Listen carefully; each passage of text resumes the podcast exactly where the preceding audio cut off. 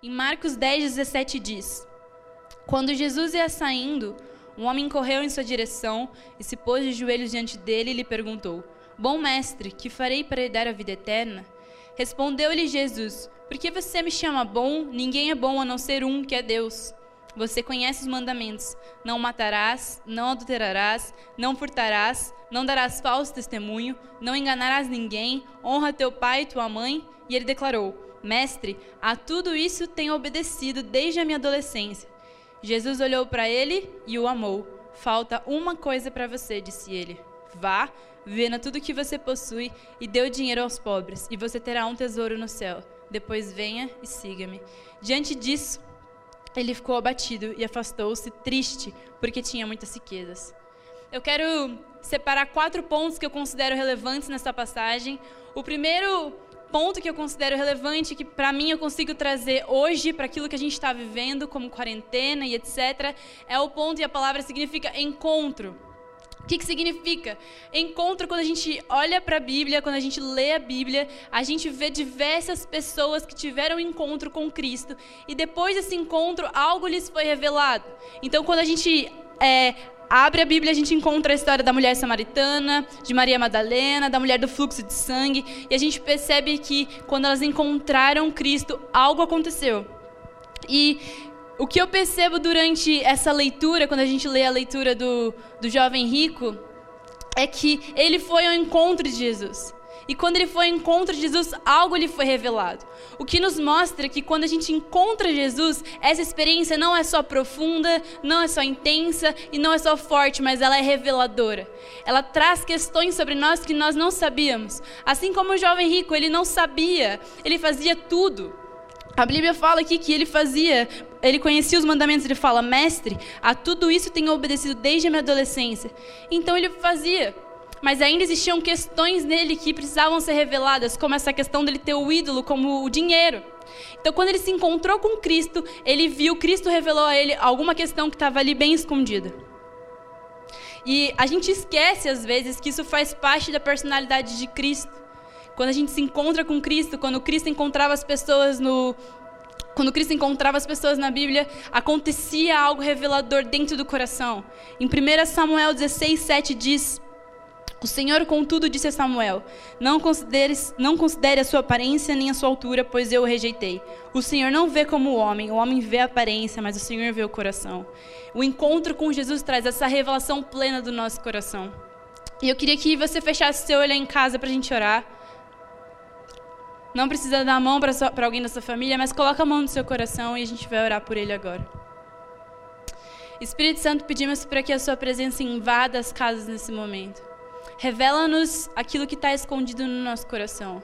Revela-nos as feridas, revela-nos aquilo que a gente está passando pano, revela-nos, Pai, questão, questões que estão mal resolvidas, questões que sobre o nosso caráter que precisam ser trazido à luz. Sabemos, Pai, que assim como a passagem do jovem rico diz, ele não tinha essa consciência e essa consciência vem através do encontro contigo. Eu peço para que Jesus, o Senhor, encontre cada um na sua casa agora e traga essa revelação do que é que eles precisam ser revelado, aquilo que você quer revelar para o coração deles agora, no nome de Jesus. Amém. E algo eu tiro disso, que eu sozinha eu não consigo ter o autoconhecimento de forma plena. Eu sozinha, eu posso achar que eu faço isso, faço aquilo, eu cumpro aquilo, eu cumpro aquilo outro, mas eu preciso com que Jesus venha até mim e revele coisas que estão no meu coração. E esse é o primeiro ponto, faz parte da caminhada, faz parte da caminhada com que as nossas questões sejam expostas, porque Jesus ele tem aquele anseio de nos transformar em uma pessoa melhor. Outro, outro versículo que a gente vai abrir, Salmos 139, 16. Fica com ele aberto aí. Não precisa ler agora. Eu tenho uma pergunta antes da gente ir para o segundo ponto. O que o encontro com Jesus revelaria sobre você? O que Jesus encontraria dentro de você? Se você fosse o jovem rico, nessa noite você encontrasse Jesus, o que, que a conversa com ele revelaria? E você falaria: Não, mas eu tenho cumprido seus mandamentos, não, mas eu tenho feito isso e aquilo. Mas o que, que esse encontro revelaria sobre o seu coração? E o segundo ponto que eu quero trazer sobre essa palavra é que é, é um processo, mas não é um processo de acusação, mas é um processo de amor. o que mais me impacta é quando eu leio o versículo 21 e fala assim, né? Vamos lá. Pedir para vocês abrirem o Salmo 139, mas volta lá para Marcos 10, 17. Versículo 21. Jesus olhou para ele e o amou.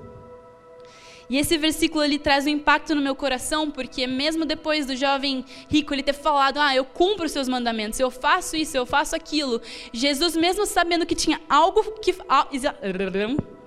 sabendo que algo faltava para ele seguir 100% Jesus de forma plena, uh, ele amou ele, ele olhou para ele e o amou. E quando a gente lê a Bíblia, a gente encontra outras passagens também que Jesus olhou para aquela pessoa, mesmo cheio de pecados, mesmo com as suas falhas, ele não acusou, mas ele amou aquelas pessoas. E o que eu tiro com isso é que o processo de revelação sobre as nossas nossa personalidade, as nossas falhas, etc, ele não é um processo de acusação, ele é um processo de amor.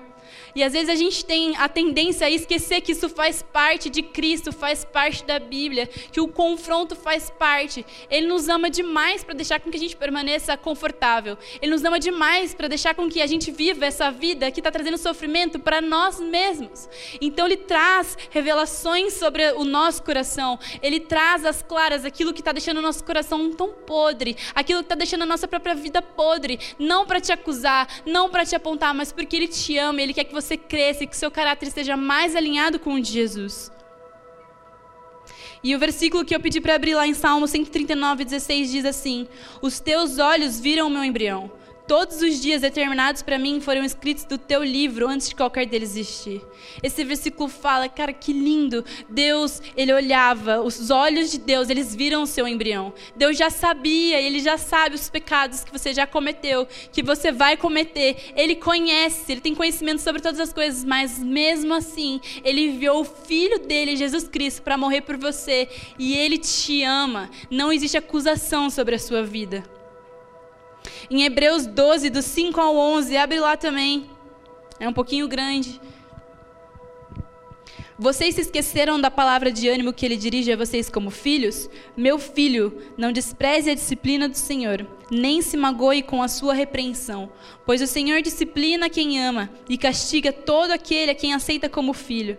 Suportem as dificuldades, recebendo-as como disciplina. Deus os trata como filhos. Ora, qual filho que não é disciplinado por seu pai? Se vocês não são disciplinados e a disciplina é para todos os filhos, então vocês não são filhos legítimos, mas sim ilegítimos Além disso, tínhamos pais humanos que nos disciplinavam e nós os respeitávamos. Quanto mais devemos submeter-nos ao Pai dos Espíritos, para assim vivermos.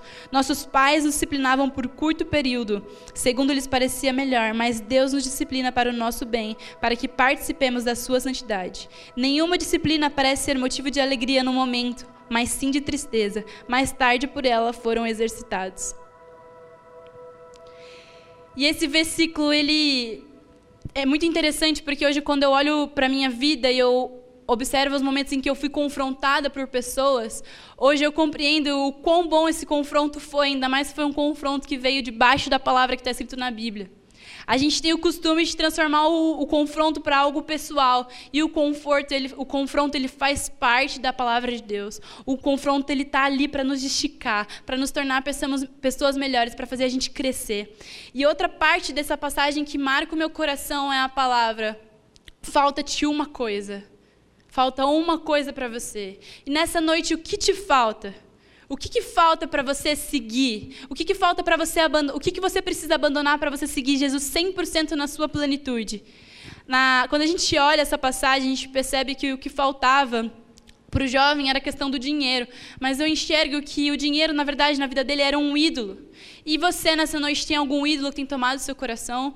Seja lá a sua esposa, o seu marido, até o medo durante essa pandemia. Esse medo tem se tornado um ídolo no seu coração?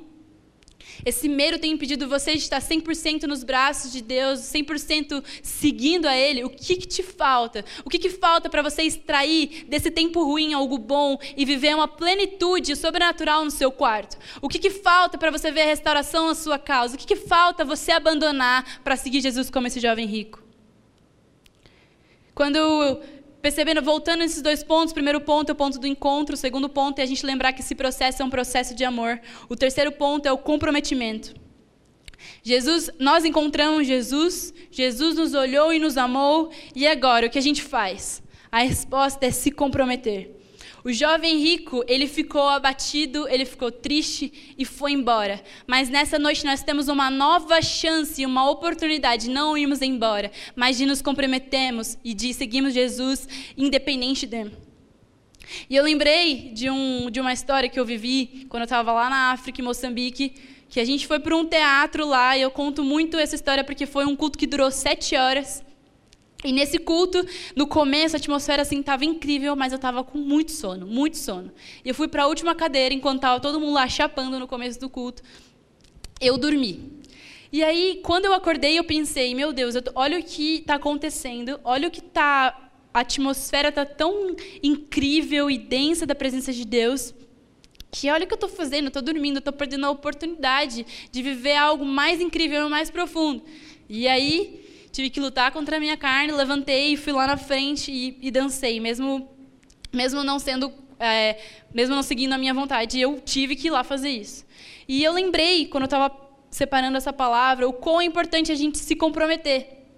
O comprometimento faz, comprometimento faz a gente levantar além das nossas vontades ou falta de vontades. Naquela noite eu tinha um comprometimento, eu tinha que estar lá, eu estava lá servindo uma missão, eu não podia simplesmente dormir e alimentar os meus próprios desejos. E quando eu levantei e fiz algo, e seja lá dançando ou, ou pelo menos não dormindo, eu senti Deus movendo algo e não nas pessoas, mas inclusive dentro de mim. Então a gente observa a importância da gente se comprometer. Os discípulos estavam comprometidos com Cristo. E é o que a gente tem que fazer depois de nós encontrarmos Jesus, de nós sermos amados por Jesus, é nos comprometermos. E uma palavra que confirma isso é em Efésios 5, do, 17, do 15 ao 17. Tenham cuidado com a maneira como vocês vivem, que não seja como insensatos, mas como sábios, aproveitando ao máximo cada oportunidade, porque os dias são maus. Portanto, não sejam insensatos, mas procurem compreender qual a vontade, vontade do Senhor. Então, olhando para esse versículo, eu quero te perguntar: você tem compreendido qual que é a vontade do Senhor para você nesse tempo? Ou você tem vivido de novo? Ou você tem vivido como uma pessoa insensata e não está pegando a oportunidade do tempo que Deus está te presenteando? E duas palavras que entram nessa questão do comprometimento é o planejamento. Quando você se compromete com algo, você precisa planejar. A Bíblia diz em Lucas 14, 28 a 32. Vou te dar um tempo para procurar enquanto eu bebo uma água aqui.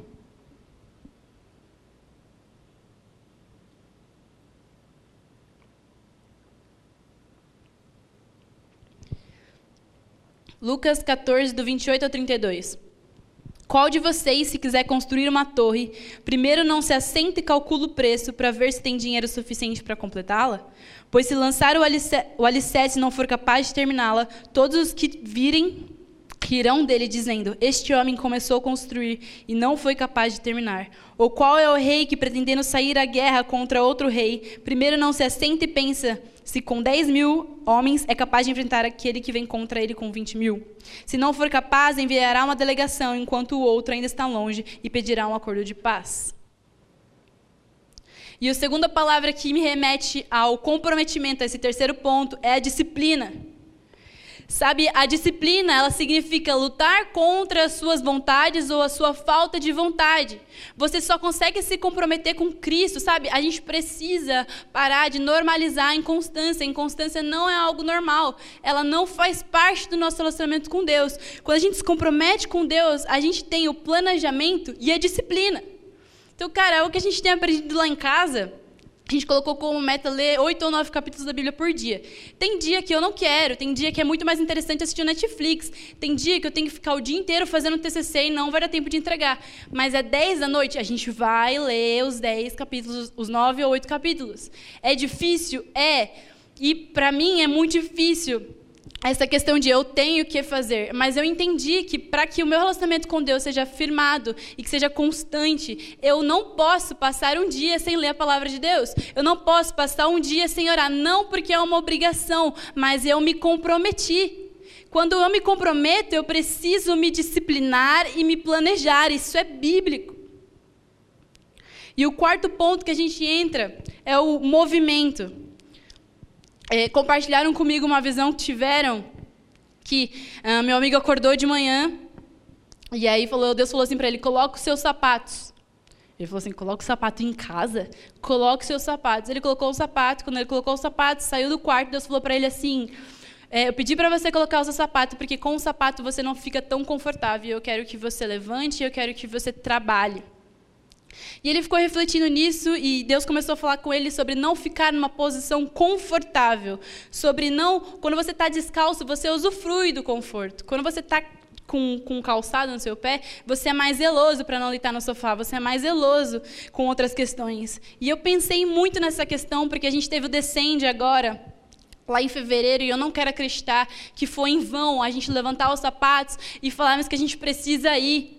E acontece tudo isso e a gente não tem para onde ir. E quando ele me contou essa visão, eu pensei o quanto Deus quer que a gente coloque os sapatos para irmos para a nossa própria casa. O quanto Deus quer que a gente saia do conforto, saia do sofá, saia da preguiça, saia da procrastinação e levante e faça algo. E eu não estou dizendo sobre produzir conteúdo, sobre fazer essas coisas, mas eu estou dizendo sobre você levantar e pegar a oportunidade de se relacionar com Deus nesse tempo. Antes a gente usava desculpa de falta de tempo, antes a gente usava várias desculpas, só que essas desculpas não existem mais. Elas têm mostrado que é falta de vergonha na nossa cara. Então é tempo da gente colocar os nossos sapatos e ficar dentro de casa e a gente poder confrontar nós mesmos e crescemos. E o versículo que tem aqui é o último versículo que a gente vai ler. É, o que acontece com aquelas pessoas que se movimentam? O que acontece com as pessoas que não vão embora como um jovem rico? O que acontece com aquelas pessoas que deixaram tudo? A Bíblia diz em Marcos 10, do 26 ao 30, que é a continuação da passagem do jovem rico. Os discípulos ficaram perplexos e perguntavam uns aos outros: Nesse caso, quem pode ser salvo? Jesus olhou para eles e respondeu: Para o homem é impossível, mas para Deus não. Todas as coisas são possíveis para Deus. Então Pedro começou a dizer-lhe: Nós deixamos tudo para seguir-te. Respondeu Jesus: Presta atenção. Digo a verdade: ninguém, ninguém que tenha deixado casa, irmãos, irmãs, mãe, pai, filhos ou campos por causa de mim e do evangelho, deixará de receber cem vezes mais já no tempo presente, hoje. Casas, irmãos, irmãs, mães, filhos e campos, e com eles perseguição, e na era futura a vida eterna.